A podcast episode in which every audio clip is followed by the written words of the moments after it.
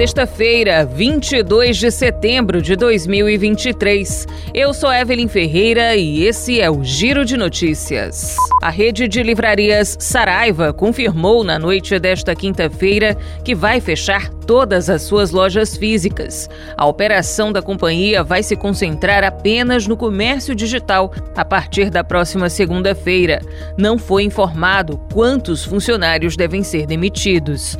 A companhia seguia com cinco lojas físicas, quatro no estado de São Paulo e outra no Mato Grosso do Sul, na cidade de Campo Grande. A Saraiva está em processo de recuperação judicial desde 2018, quando registrou dívida de 600 274 milhões de reais.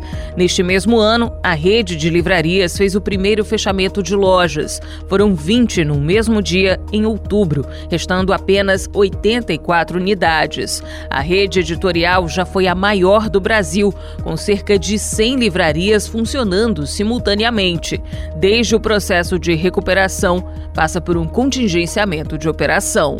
O deputado federal Nicolas Ferreira, do PL, se tornou réu por transfobia nesta quinta-feira, após a Justiça aceitar a denúncia do Ministério Público de Minas Gerais em processo que investiga um vídeo publicado pelo parlamentar em junho do ano passado. Na publicação, o deputado critica a presença de uma aluna transexual de 14 anos em um banheiro feminino de uma escola em Belo Horizonte.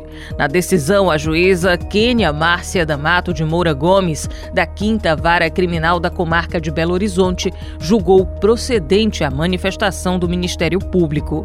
À época, o caso foi denunciado pelas vereadoras Isa Lourença e Bela Gonçalves, do PSOL, por LGBTfobia e violação do artigo 17 do Estatuto da Criança e do Adolescente, que caracteriza a inviolabilidade da integridade física, psíquica e moral do menor de idade, abrangendo a preservação da imagem e da identidade.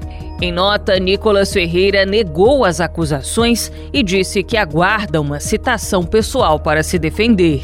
O Supremo Tribunal Federal vai iniciar no plenário físico o julgamento sobre a descriminalização do aborto até a 12ª semana de gravidez. A data ainda não foi marcada. O julgamento do caso foi iniciado na madrugada desta sexta-feira, no plenário virtual da Corte. Mas um pedido de destaque do ministro Luiz Roberto Barroso suspendeu o julgamento. O pedido de destaque é justamente a solicitação para levar para o plenário físico um julgamento que ocorre em ambiente virtual.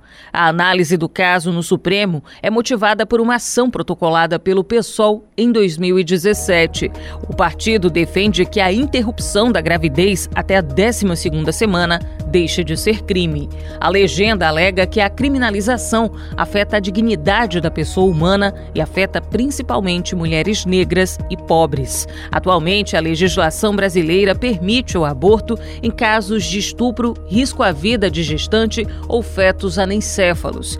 A ação é relatada por Rosa Weber, que vai deixar o tribunal na semana que vem ao completar 75 anos e se aposentar compulsoriamente. A ministra será substituída por Barroso, que tomará posse na quinta-feira, dia 28. O Giro de Notícias tem produção de Evelyn Ferreira. Essas e outras notícias você confere no gcmais.com.br.